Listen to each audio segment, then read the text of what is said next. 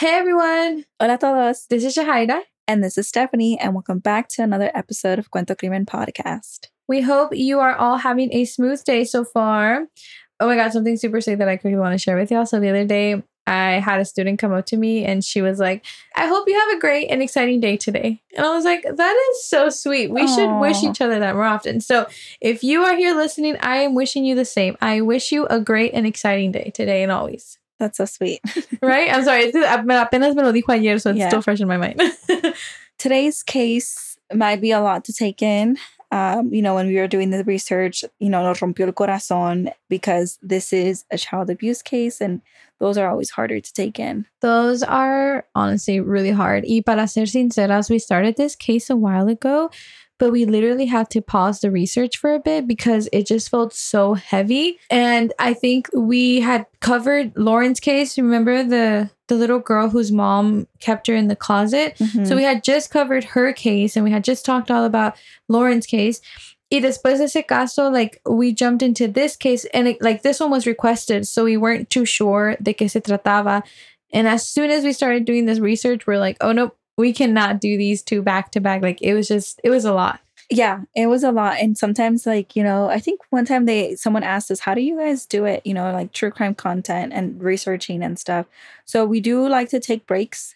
Um you know like the cases that are more graphic and child abuse like those cases take a lot you know and it does stick with you because you know we're reading these articles and some of these articles have the same information so you're reading it again and again Yeah. and then like that's honestly like you go to bed and like that's what you're thinking about like how how is it possible that you know there's people that are able to harm kids right Yeah. um so we do like to take the step back when we need to and this definitely was one where we had to pause Mhm. and you know take a break you Yeah. know, and, and and come back to it And it's honestly like it's very devastating to realize how many of these cases are out there. Like I think we've covered a handful of, you know, child abuse and child neglect cases on this podcast and it's just so heartbreaking. Like como dijo Steph, like they they don't deserve that. yeah and like right now you know there's a movie that is you know being talked about sounds of freedom and this movie i actually went to go see it with my mom. And and she was kind of scared to go. She was like oh i don't know if i can take it. And i was like mom like let's just go you know like you learn we we gotta learn Yeah. and just see you know like we just gotta learn and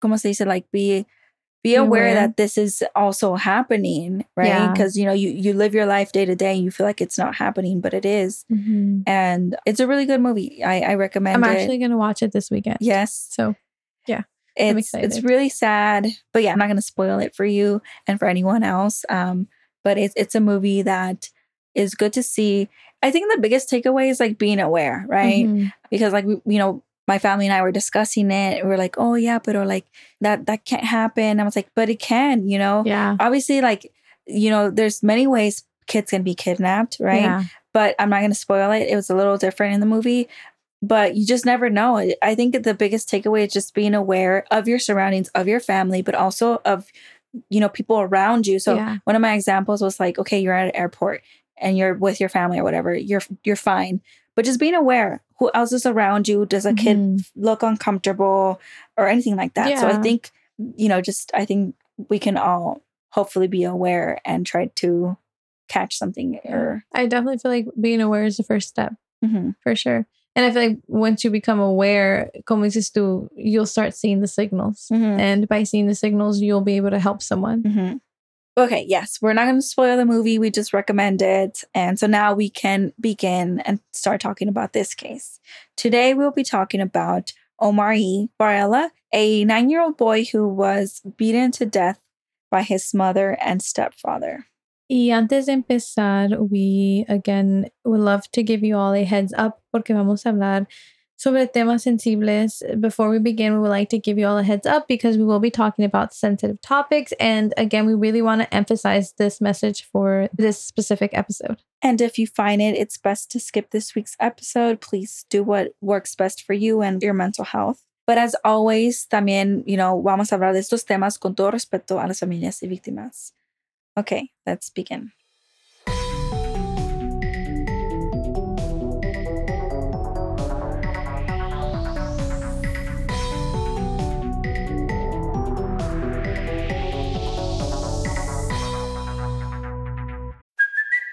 It's Kaley Cuoco for Priceline. Ready to go to your happy place for a happy price? Well, why didn't you say so? Just download the Priceline app right now and save up to 60% on hotels. So, whether it's Cousin Kevin's Kazoo concert in Kansas City, go Kevin, or Becky's Bachelorette Bash in Bermuda, you never have to miss a trip ever again. So, download the Priceline app today. Your savings are waiting. Go to your happy place for a happy price. Go to your happy price, Priceline. So, as always, let's start with some background. So, the person that requested the case gave us the name Omarion Varela, but when we were doing research, we saw the name Omaree a lot more. So, we're not sure if that's like a nickname or something. So, in this episode, we will be calling him Omaree, which is not like Omaree, Omarion, it's the same person. Mm-hmm. Omaree tenía nueve años cuando todo esto pasó, which was in the year 2013. Él vivía en Albuquerque, New Mexico, con su mamá Cynthia Varela y con su padrastro Steve Casaus. And it seems that Omaree, you know, had a tough life as we were reading these articles. That's what we got. Um, because apparently both his mom and stepdad were drug addicts. And so he was surrounded by that. Omaree iba a la escuela, bueno, se dice que Omaree iba a la escuela todo golpeado incluso una vez llegó con un moretón en la cara. Y cuando le preguntaron qué había pasado, he told his teacher that his mom physically abused him. Al saber esto, la maestra hizo un reporte and they called the Children, Youth and Families Department of possible child abuse. This was one of nine reports that were made. Can you imagine nine reports were made on this particular student? Mm-hmm. And in this particular incident, though, the one like where he had a bruise on his face, a social worker did end up coming in and they did interview Omaree and they examined Omaree. And while they examined him, they found a big bruise all along one of his hips that went all the way down through his thigh. At first, he said that his mom beat him with a belt, resulting in the bruise. Pero cuando le preguntaron otra vez, he was changing his story. And he said that he fell y casi quedó. Like he, that's the reason why he got the bruise. Even though the story was changing, um, the teacher did make several reports. But you know, as we've seen in other cases that there's been report after report, ya hemos visto que el sistema no sirve siempre. I feel like a system that's so important has failed one too many times. Mm-hmm. So, eight months after this particular incident happened, on June of 2013, 911 received a phone call. Y al principio era difícil entender o comprender qué es lo que estaba pasando. The dispatcher heard a lot of yelling and she also heard a child crying. And six months later, in December 2013, el niño que hizo esa llamada al 911 murió en manos de su mamá y su padrastro. So let's work backwards. Todo empieza con esa llamada to the dispatcher. And so the dispatcher said that there was a bunch of screaming and yelling and ruckus, and it was just hard to understand what was going on. They said how they heard Omaree's mother, Cynthia, and stepfather, Steve, verbally abusing Omaree. The dispatcher heard things like, and we're quoting, by the way, she says that they heard him say, like, I swear I'm going to have a nervous breakdown, mainly because of this little shithead right here. And he was also saying things like, You make everybody sick around you, Omaree. Everybody. Like strong statements that shouldn't be said to anyone, not even a kid. Yeah. And in the phone call, they also heard, you know, these two adults telling Omaree to stop crying and that he was only crying for attention and that he should just get over the bruises. And at some point, you can hear that Steve even threatens to beat Omaree. And when he says that, Omaree is then heard crying out loud, begging his stepdad to stop hitting him. Well, like, can you imagine? Like, it, this is making like my blood boil, mm-hmm. like the mm-hmm. anger. Like, I just can't. And lo último que se escuchó de esta llamada fue, and again, we quote, and you want me to be your dad? You. I ain't gonna be shit to you. Don't you even look at me as your dad. End quote.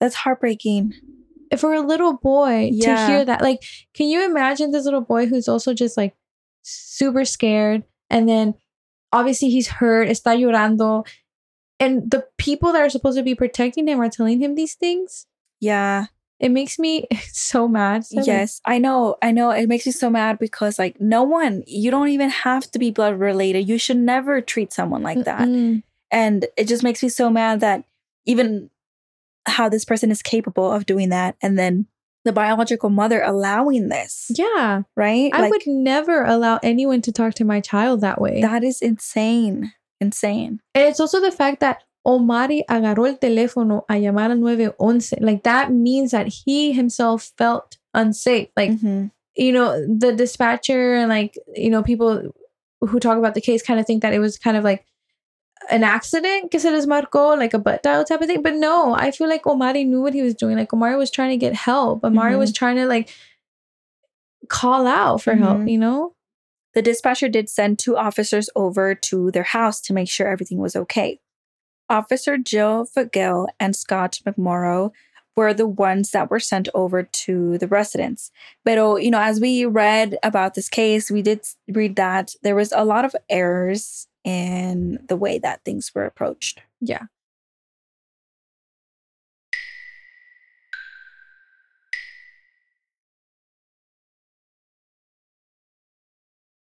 For starters, the dispatcher les dijo que escucharan la llamada so that they could, you know, hear y kind of get the hint or I guess the gist of what was going on. Pero los oficiales nunca escucharon la llamada.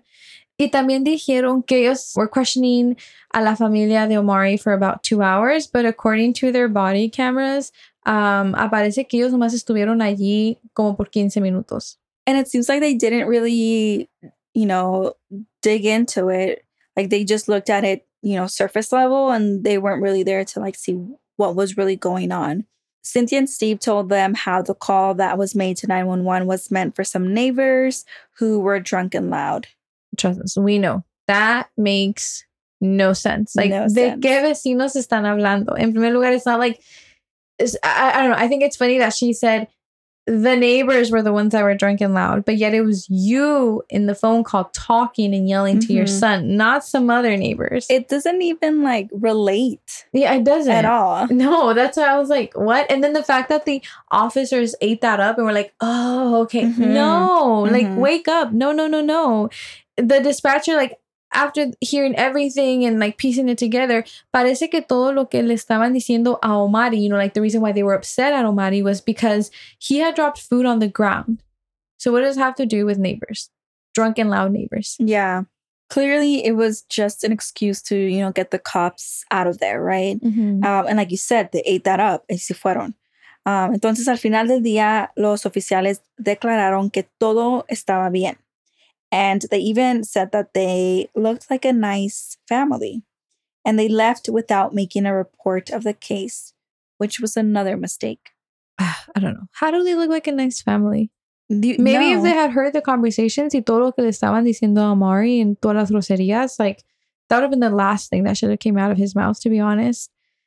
And it's just, I don't know, like it's scary. Like they should know. Caras vemos, corazones no sabemos. Yeah, Mhm. they're here, they're telling you, oh, todo está bien, but clearly esta llamada demuestra que no. Like clearly there's a child crying, so do something about it, you know?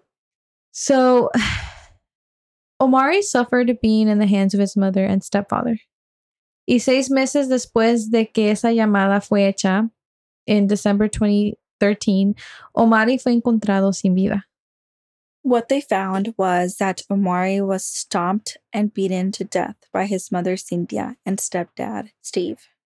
And not only that, but Omaree's autopsy report was 30 pages long. It had all of Omaree's injuries all over his body. Omaree was badly beaten, that he had already lost 25% of his blood volume through internal bleeding. Te imaginas? Like, that's 25%. Pobrecito, like I can't even imagine of the pain, like the physical pain that he was in. And I honestly look at his pictures and it breaks my heart. Like my heart just feels so heavy. Like he was just this little boy, so innocent, full of life, and le quitaron todo. Mhm. yeah, and like reading all these details and like learning learning about how he was living, it just breaks my heart que Omaree no conoció el amor de sus papás, de su mamá, Like he didn't know what a loving home was. Yeah. Um, so at the end of the day, his mom, Cynthia, was of course arrested on charges of child abuse leading to death. Y ella dice que ella no lo quería matar, que fue un accidente porque she, and we quote, kicked him the wrong way. I'm sorry, what? Yeah, like, hey, oh, I'm so sorry. I just, I kicked my kid. No. You don't kick someone the wrong way. You don't. way. No. Especially there's like so much history there and like Mhm. reports made. No, that's not an accident.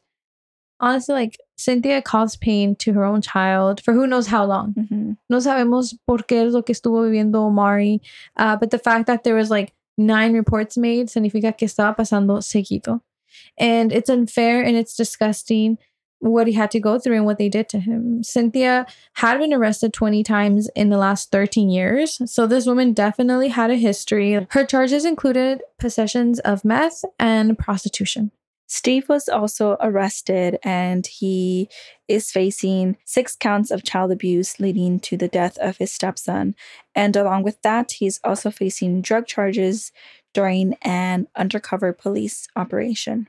and this part was crazy to read about because apparently while there is an operation going along which by the way has nothing to do with omaree's case like it just it overlaps but apparently during this operation steve y su hija de 22 años estaban tratando de comprar drogas de una señora e incluso también le querían comprar su niña de dos años Crazy. they're trying to buy a child Yeah, that is just, yeah, it's disturbing It's very much disturbing.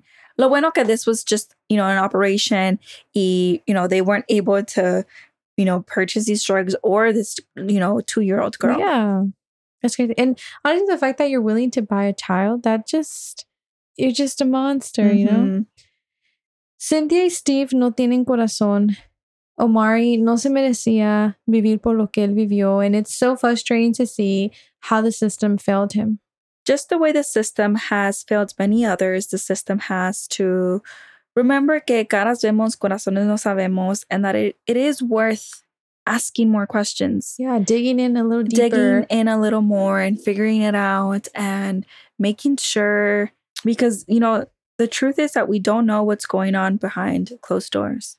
And if a child is coming to a school with bruises, saying his parents abuse him and changing up the story, Mhm. I think it's it's important to look into it. I don't think, I mean, like, obviously, I work at a school. Mhm. And I think, well, at least I would like to think I've never been in the situation where I Mhm. had to call like CPS or where I have my assumptions que algo le está pasando al niño. But I would like to think I would be able to identify the difference between a bruise that comes from a fall, like an Mhm. innocent, you know, fall that you're playing, or if it comes from something deeper. you know? Mhm.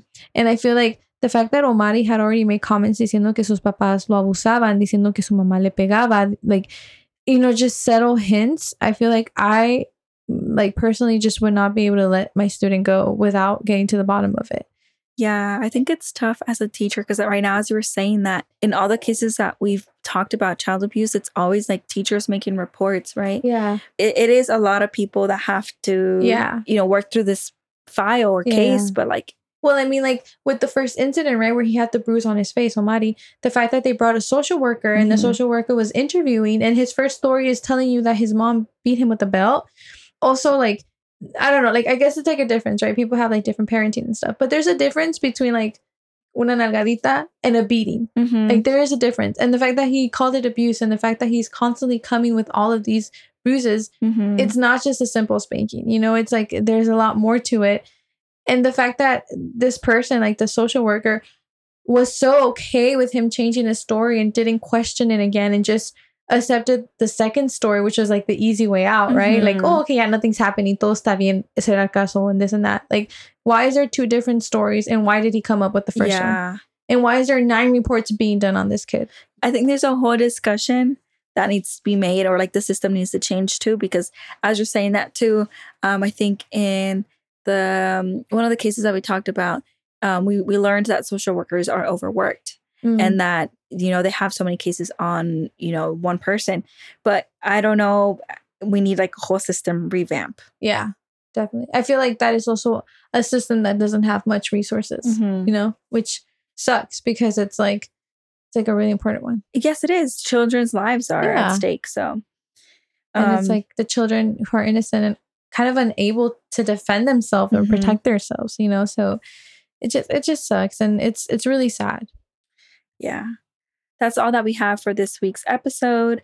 I know it's a tough one to hear when it's about a kid and Mhm. just learning all these gruesome details and just overall it's like such a hard case to take in. yeah, So if you made it through the episode, make sure you take some time for yourself, do some self-care or anything that you need. And yeah, If you have any little ones, go hug them real tight. I know. You know, give them an extra treat or But yeah, thank you for listening to this week's episode and we'll see y'all next week.